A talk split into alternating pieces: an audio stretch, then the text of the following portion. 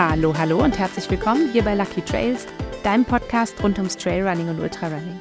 Ich bin Vicky, ich bin dein Host hier bei Lucky Trails und ich freue mich, dass du wieder eingeschaltet hast. Ich habe so langsam das Gefühl, dieser Sommer folgt den Fragen der Podcast-Themen einem, so einem Muster. Ich habe euch heute schon wieder Einblicke mitgebracht zu einem Wettkampf, zu einem Laufevent, an dem ich dabei war. Sprich, ähm, diesmal bin ich selber gelaufen.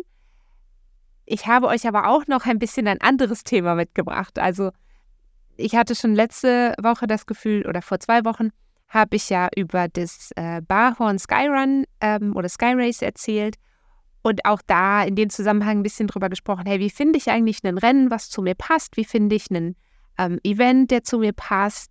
Worauf soll ich da achten? In der Folge davor habe ich euch drei verschiedene Rennen vorgestellt und so ein bisschen einen Rückblick drauf gegeben, was ist da los gewesen an dem Rennen. Da habe ich aber auch ähm, zumindest im Rahmen vom Eiger Ultra Trail auch nochmal über die äh, Situation, sag ich mal, gesprochen, die ähm, oder die Richtung gesprochen, die ähm, das Eiger Ultra Trail Race beziehungsweise die ähm, ganze UTMB World Series da nehmen, in welche Richtung es da geht. Und darum habe ich gedacht, es ist, glaube ich, okay, wenn ich heute nochmal einen Wettkampf mit in den Fokus rücke. Zum einen, weil ich das einfach spannend finde, weil das sehr, natürlich sehr, sehr aktuell ist, weil es einfach wahnsinnig viele, wahnsinnig schöne Events gibt, die man besuchen kann, bei denen man dabei sein kann, wo man laufen gehen kann, wo man ähm, sicher auch äh, teilnehmen kann, wo man vielleicht auch als Volontär oder Volontärin aktiv sein kann. Und ähm, genau, in dem Zusammenhang habe ich mir halt gedacht, schauen wir heute aufs St. Moritz Running Festival. Und das St. Moritz Running Festival, da bin ich persönlich dieses Jahr zum allerersten Mal dabei gewesen. Das hat vergangenes Wochenende stattgefunden. Jetzt ist es immer ein bisschen verwirrend für mich, wenn diese Folgen nur alle zwei Wochen rauskommen. Ähm, das hat am, äh, vom 11. bis zum 13. August stattgefunden. Das weiß ich so genau diesmal mit den Daten, weil am Tag danach mein Geburtstag war. Vielen Dank für all die Glückwünsche, die mich auf verschiedenen Wegen erreicht haben. Das St. Moritz Running Festival, das gibt es so in dieser Form, wie es dieses Jahr stattgefunden hat, noch nicht so lange. Es war dieses Jahr, wenn ich nicht falsch informiert bin, die dritte Ausgabe vom Festival. Und das Festival selber geht aber eigentlich zurück auf den Engadiner Sommerlauf. Und das war auch der Lauf, den ich dieses Jahr mitgemacht habe beim Running Festival. Und der, den gibt es schon seit, wenn ich richtig gelesen habe, 1979 oder 1980, also schon sehr, sehr lange. Ähm, Fun Fact dazu: Beim Warm-up wurde die Organisationskomitee-Verantwortliche ähm, interviewt und sie hat gesagt, es gab in den letzten 40 Jahren keinen einzigen verregneten Engadiner Sommerlauf. Und mich würde wirklich interessieren, ob das wahr ist. Also ich meine, warum sollte sie es sonst sagen? Ähm, es hat sich nicht sarkastisch angehört. Das fand ich irgendwie total faszinierend, dass offensichtlich das Wetter im Engadin einfach fantastisch geeignet ist, um laufen zu gehen. Auch wenn es äh, zumindest dieses Jahr sehr, sehr warm gewesen ist. Und da kommen wir gleich noch mal zu. Der Engadiner Sommerlauf geht aber auf jeden Fall zurück auf ein extrem beliebtes äh, Sportevent im Engadin und zwar auf den Engadiner Skimarathon. Davon hast du wahrscheinlich schon mal was gehört. Der ist das zweitgrößte Langlauf-Event der Welt. Er wird zumindest hier in der Schweiz auch, ähm, habe ich es letztes oder vorletztes Jahr im Fernsehen angeschaut. Also es ist schon irgendwie eine große Sache. Den gibt es seit 1969.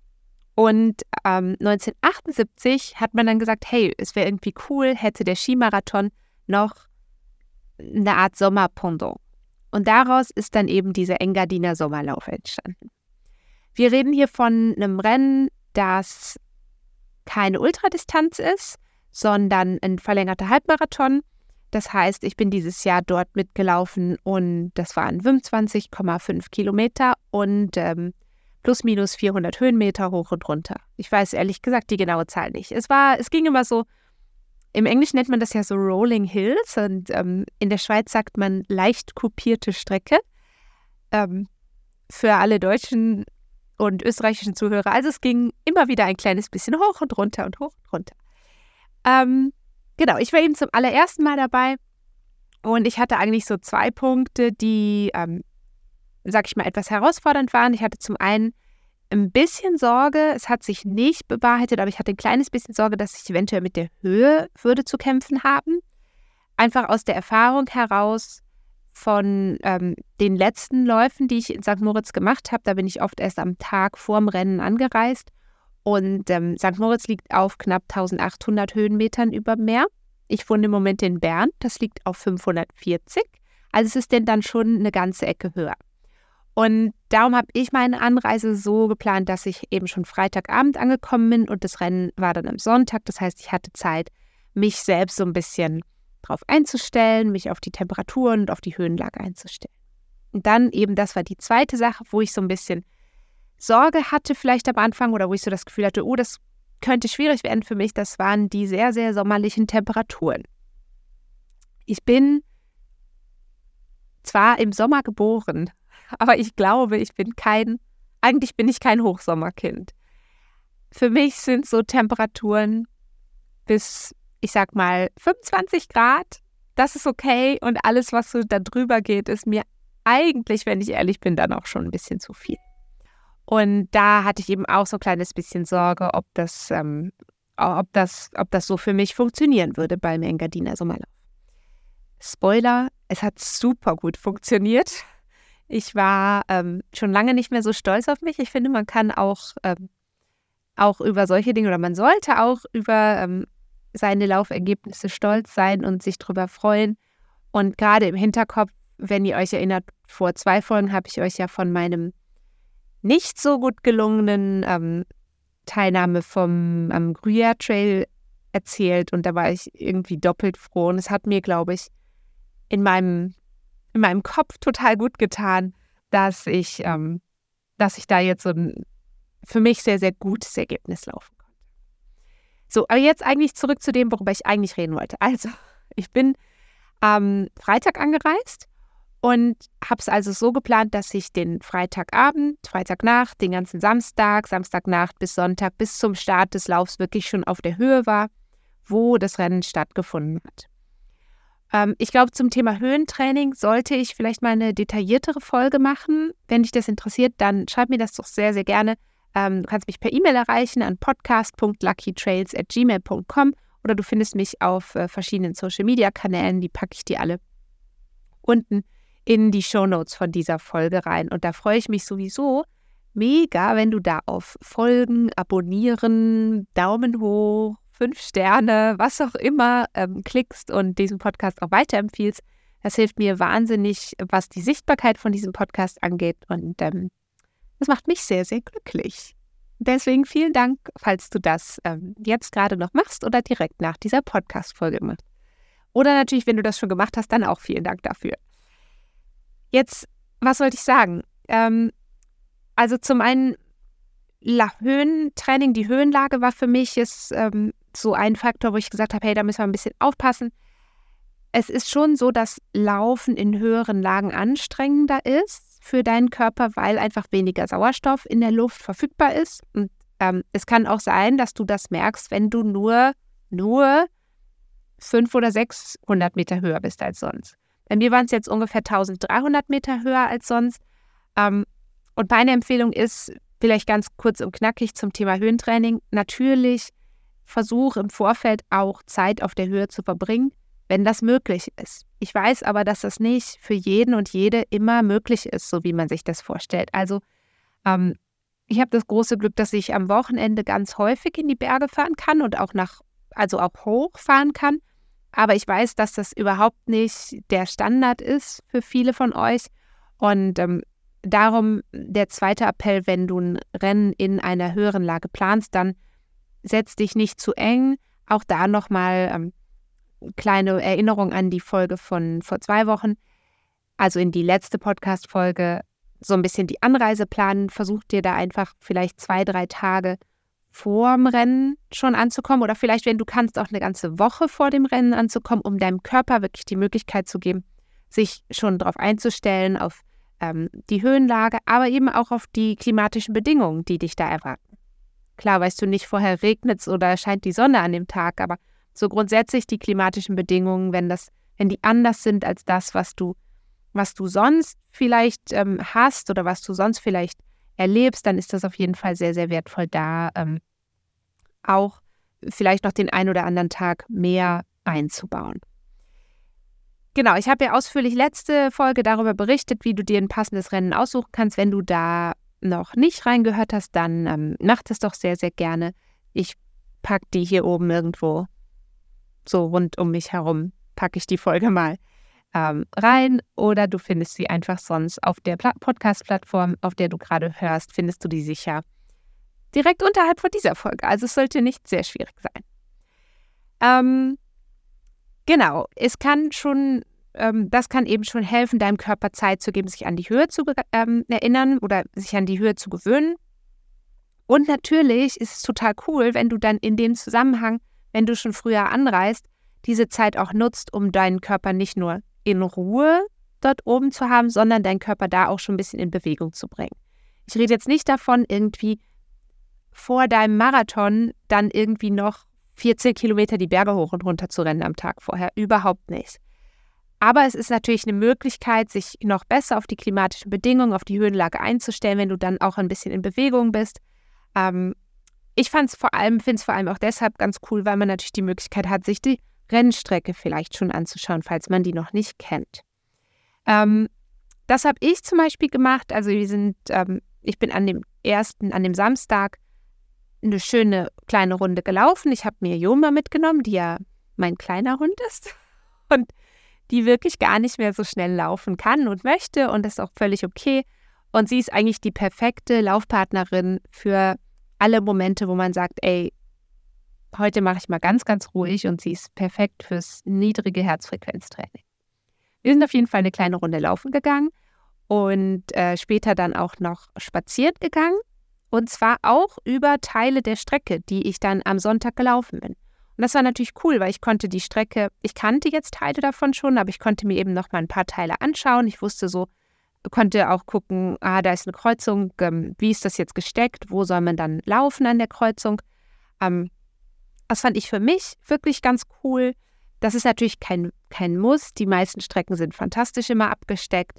Aber ich fand das so für mich, für meinen Kopf, fand ich das auf jeden Fall eine sehr, sehr angenehme Art, den Samstag zu verbringen. Das heißt, ich bin erst gelaufen, dann habe ich eine große Pause gemacht und dann ähm, bin ich noch ein Stück spaziert. Und das, ähm, das Ganze habe ich außerdem noch rundherum gepackt in ähm, so ein bisschen Festival-Luft schnuppern beim St. Moritz Running Festival. Also meine Startnummer habe ich abgeholt auf dem wirklich, wirklich richtig coolen Festivalgelände. Ähm, ich nenne das Festivalgelände, weil es tatsächlich so eins so was war. Also es gab eine kleine Bühne, es gab, wo auch das, ähm, die Startnummern, äh, nicht die Startnummer, wo nachher auch die Preise vergeben wurden. Und ähm, es gab ein paar Aussteller, aber es war jetzt nicht so ein reines und das fand ich echt cool. Also ich mag total gerne diese Aussteller-Villages, diese Dörfer, ähm, wo du dann ganz viele verschiedene Aussteller hast, die dann Produkte mitbringen, die man ausprobieren kann, äh, die man natürlich auch kaufen kann, logisch, deswegen sind die ja da.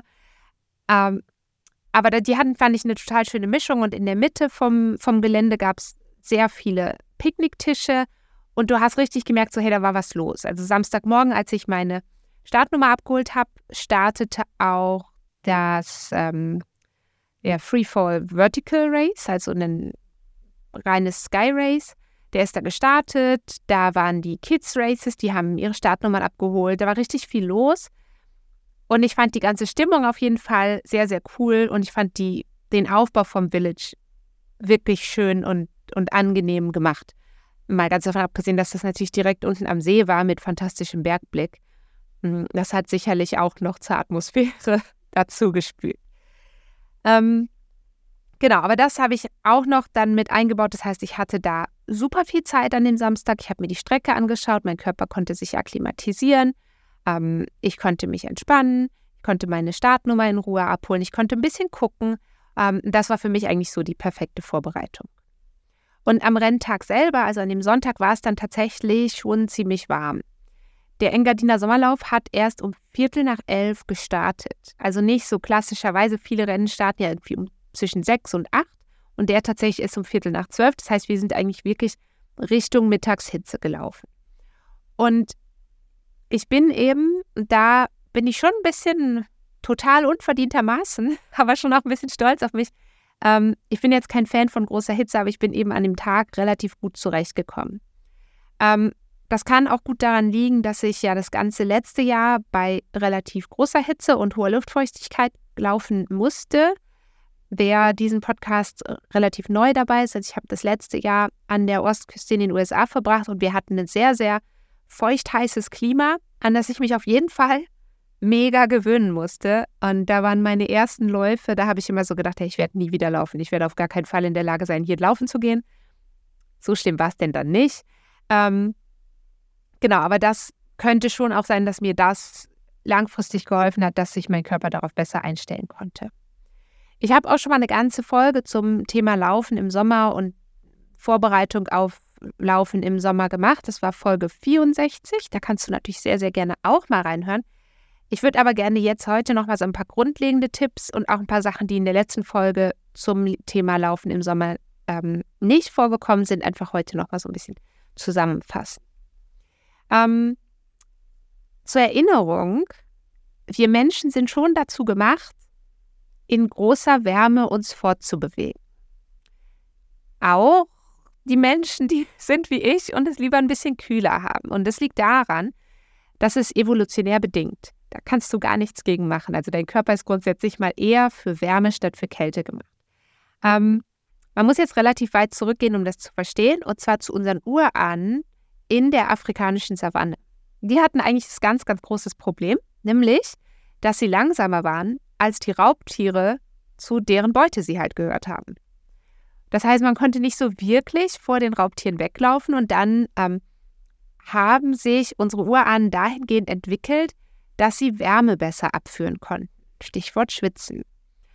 Und das hat uns eigentlich den evolutionären Vorteil gegeben, dass wir Menschen uns eher in Hitze bewegen konnten, wenn die Raubtiere, die uns sonst gejagt hätten, quasi Siesta gemacht haben. Also dass wir auf Nahrungssuche gehen konnten, wenn die Raubtiere, zu deren Beute wir gehören oder gehörten oder vielleicht auch noch gehören, ähm, geruht haben wegen der Temperaturen. Ich hoffe jetzt nicht, dass für dich ein Rennen gleichbedeutend ist wie mit vor einem Raubtier davonlaufen, aber das einfach so als Erinnerung. Also ganz grundsätzlich sind unsere Körper dazu gemacht, in der Wärme zu laufen.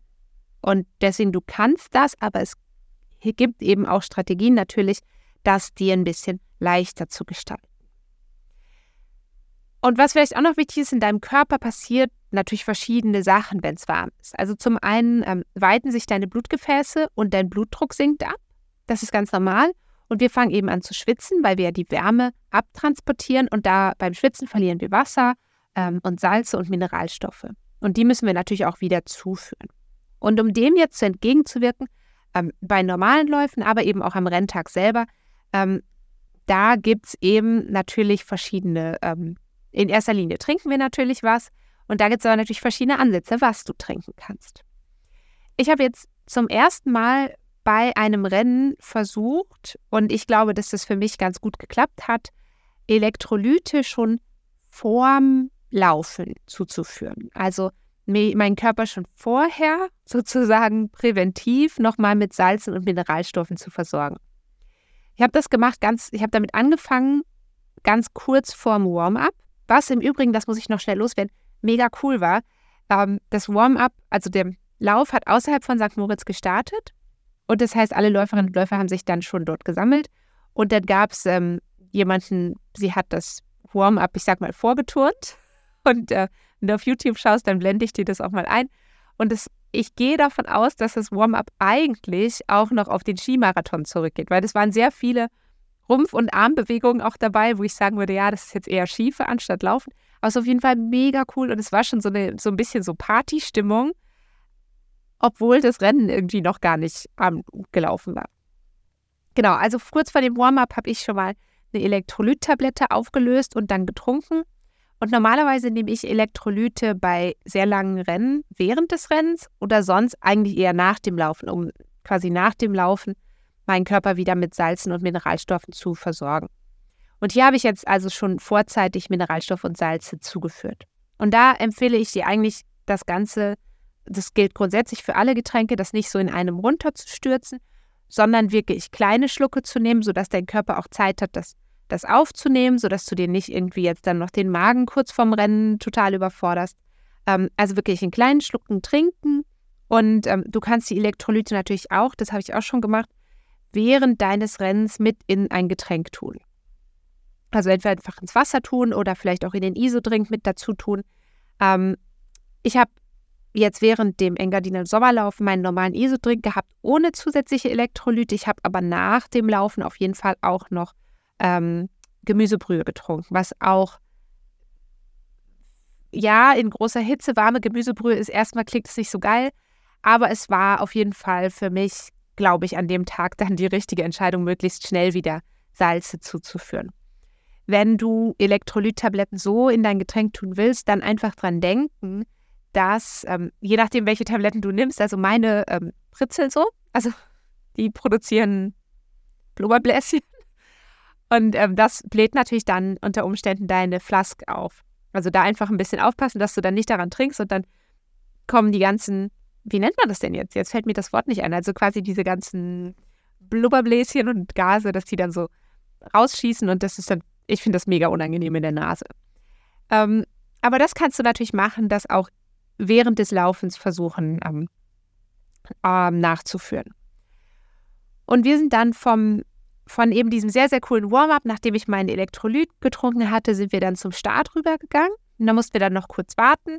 Und dann sind wir mit ungefähr 500 Läuferinnen und Läufern gestartet. Ich blende dir auf jeden Fall auch noch von dem Rennen ein paar Eindrücke ein, ähm, während ich jetzt hier weiter vor mich hin plaudere. Wenn du da reinschauen willst, dann ähm, sehr, sehr gerne. Vielleicht, wenn du selber auch gelaufen bist, vielleicht siehst du dich ja auch. Das kann gut sein.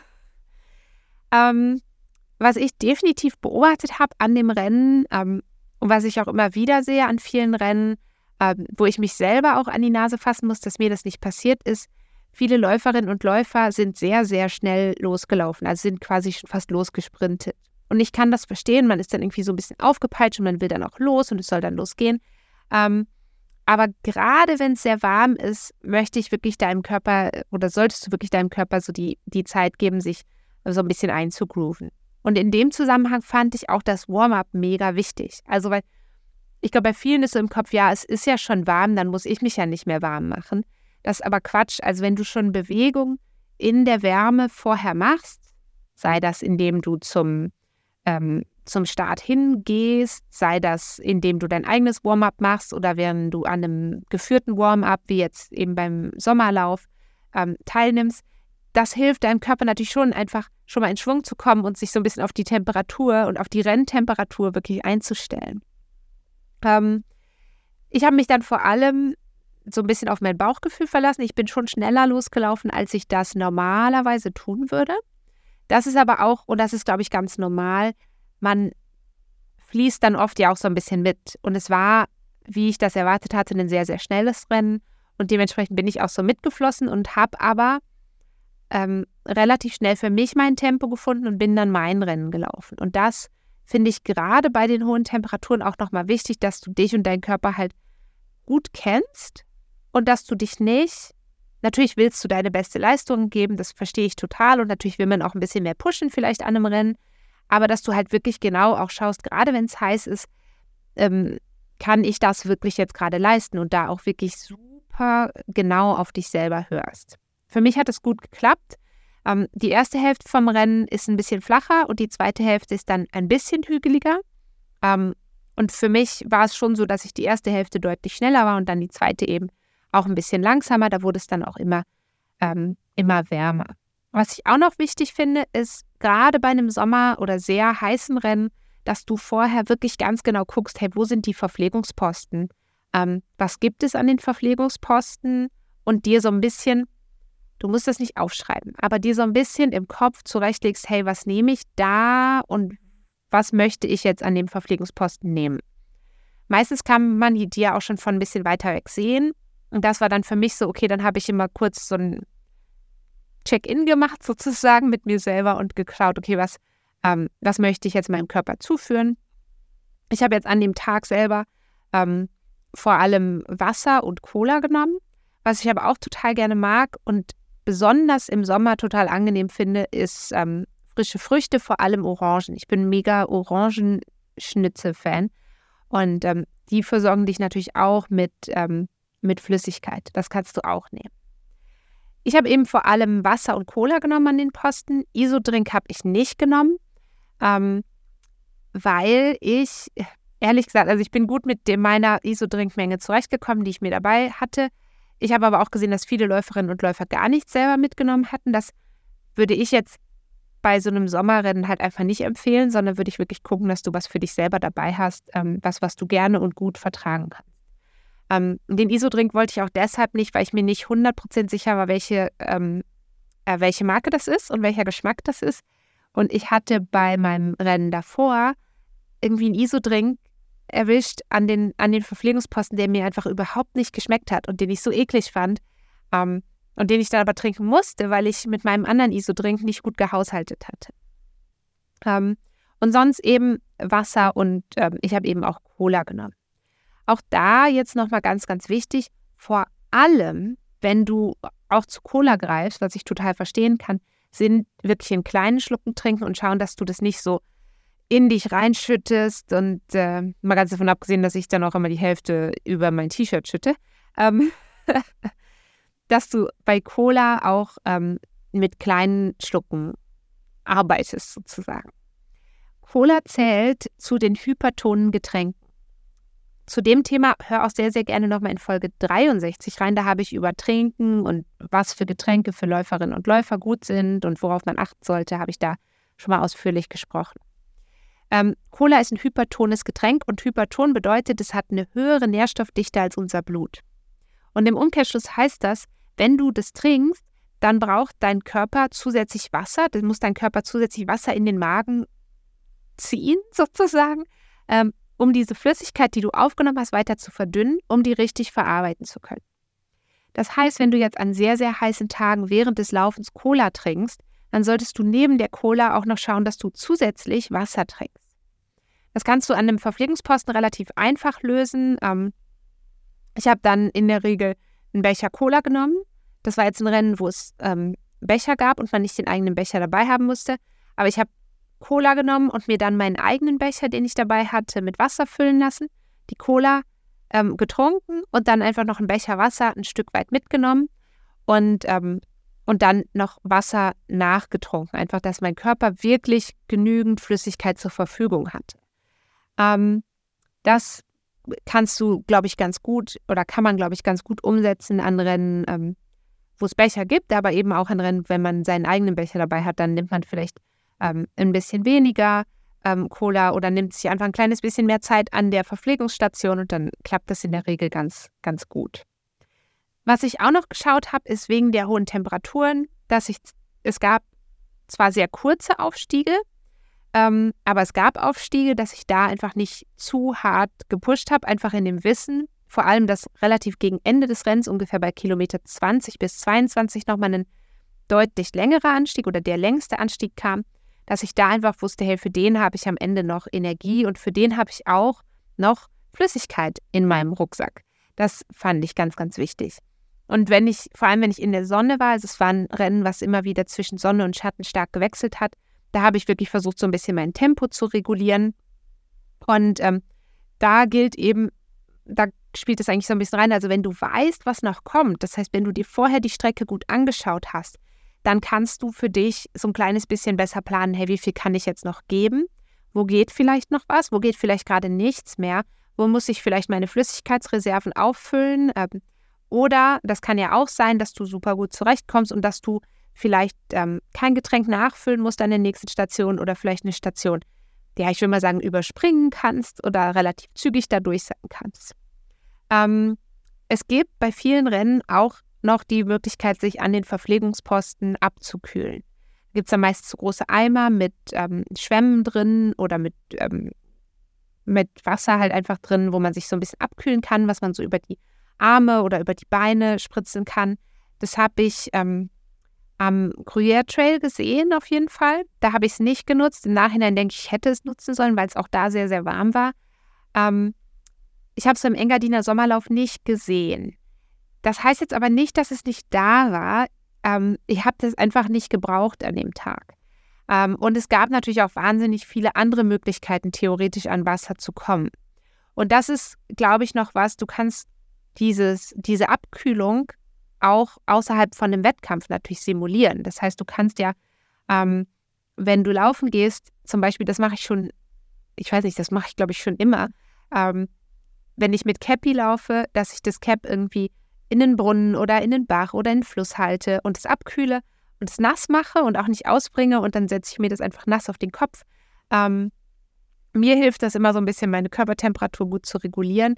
Da musst du einfach aufpassen, dass der Temperaturunterschied, dass du jetzt nicht schon mega überhitzt bist und dir dann eine eiskalte Cappy direkt auf den Kopf klatscht. Das ist halt auch nicht so wahnsinnig gesund. Ähm, aber so grundsätzlich auch vielleicht, wenn du von zu Hause aus losläufst, einfach schon mit einem nassen Cap loslaufen. Ähm, da vielleicht noch einen kleinen Hinweis. Je nachdem, was für eine Cap das ist, was für ein Material ist, hält die halt das Wasser besser oder nicht so gut. Und ich weiß ganz genau, ähm, also ich habe eine Cap, die trocknet mega schnell. Ich liebe die. Ich liebe, wie die auf meinem Kopf sitzt, wie die sich anfühlt. Die ist super angenehm, ganz, ganz leicht, aber die hält eben Feuchtigkeit überhaupt nicht. Die ist also wirklich in gefühlt drei Sekunden wieder trocken. Und wenn es jetzt dann sehr, sehr heiß ist ähm, und ich schon so plane, den Kopf auch einen kühlen Kopf zu bewahren, also das Cappy immer wieder abzukühlen, dann nehme ich lieber eine, wo das ein bisschen festerer Stoff ist, dass es einfach mehr, mehr Wasser aufnimmt. Und was du natürlich auch machen kannst, habe ich jetzt ähm, zum Beispiel bei meinem Lauf gestern auch gemacht, einfach dein T-Shirt auch schon, bevor du losläufst, auch von zu Hause, ähm, einmal ins Wasser tunken ähm, oder unter Wasserhahn halten, bisschen ausbringen und dann damit loslaufen. Da musst du einfach aufpassen. Ich habe selber damit zum Glück wenig bis keine Probleme, aber dass es für dich keine Reibung gibt. Ähm, ich glaube, da ist jetzt mal so, dass wir Frauen vielleicht einen Vorteil haben, ich trage, wenn ich achte einfach darauf, dass ich einen sehr gut sitzenden Sport-BH trage. Den mache ich nicht nass und dann einfach das nasse T-Shirt oder nasse Top drüber. Ich weiß aber, dass es ähm, für viele Männer oder für Frauen, die ohne Sport-BH laufen, einfach sehr, sehr unangenehm sein kann an den Brustwarzen, wenn es anfängt zu reiben oder so. Da musst du einfach gut drauf achten und für dich ausprobieren, funktioniert das mit einem nassen T-Shirt oder nicht. Ich habe das Gefühl, nasses T-Shirt ist auch ein bisschen so eine philosophische Frage, ob das jetzt gut ist oder nicht. Ähm, ich habe es, wie gesagt, noch nicht so oft gemacht, aber ein paar Mal und ich fand es schon sehr, sehr angenehm. Und man kann natürlich auch während des Laufens das Shirt einfach nochmal nass machen. Also, wenn ich hier bei mir in, zu Hause laufen gehe, dann laufe ich oft ähm, auch runter an die Aare, also an den Fluss, der durch die Stadt fließt und dann kann man, da kann man gut ans Ufer, da kann man tatsächlich einfach mal das Cappy abnehmen oder schnell das Shirt ausziehen, einmal ins Wasser halten, ähm, feucht wieder anziehen und weiterlaufen. Ähm, auch da eben einfach darauf achten, dass die, dass du nicht zu heiß geworden bist, wenn du dir dann ein eiskaltes Shirt ähm, auf, auf, die, auf die Brust und auf den Körper hältst oder eben ein kaltes Cappy auf den Kopf setzt. Genau. Ähm, und dann vielleicht noch so einen kleinen Hinweis, wenn es natürlich sehr, sehr warm ist, ähm, Sonnenmilch nicht vergessen, Sonnenbrille nicht vergessen, schützt deine Augen, schützt deine Schultern. Ähm, ich habe jetzt zum Beispiel beim St. Moritz Running Festival auch lieber auf ein T-Shirt gesetzt, anstatt auf ein Top, obwohl ich eigentlich sehr, sehr gerne im Top laufe. Aber ich hatte einfach ein bisschen zu viel Sorge, dass ich mir die Schultern mega verbrenne oder dass es so heiß wird, dass ich Probleme kriege, vielleicht doch mit ähm, Reibung vom, ähm, vom Rucksack, weil ich mit Rucksack gelaufen bin, Reibung vom Rucksack an den Schultern, wenn ich nur einen Top anhabe oder so. Aber das ist, glaube ich, jedem so ein bisschen selbst überlassen, wie das für dich am besten passt. Ähm, genau, ich glaube, jetzt habe ich ganz schön viel schon wieder geredet. Und ähm, ich wünsche dir jetzt eine ganz wunderbare Woche. Ich hoffe, dass du mit den heißen Temperaturen, falls es bei dir auch immer noch so warm ist, gut zurechtkommst. Ähm, denk dran, wenn es zu heiß ist, keine Läufe erzwingen, keine harten Intervalltrainings erzwingen.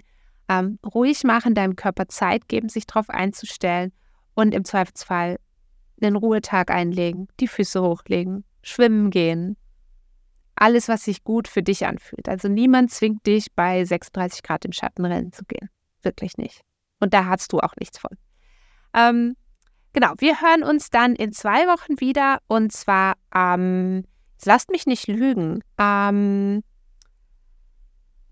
Achtung, am 13. September, wenn ich nicht verkehrt liege, aber Es gibt diesen Monat einen fünften Mittwoch im Monat. Also diese Folge gibt es ja jeweils am zweiten und am vierten Mittwoch im Monat. Und diese Woche, diesen Monat im August, gibt es einen fünften Mon äh, Mittwoch im Monat. Und du darfst schon mal gespannt sein auf eine kleine Sonderfolge, wenn alles so klappt, wie ich mir das vorstelle.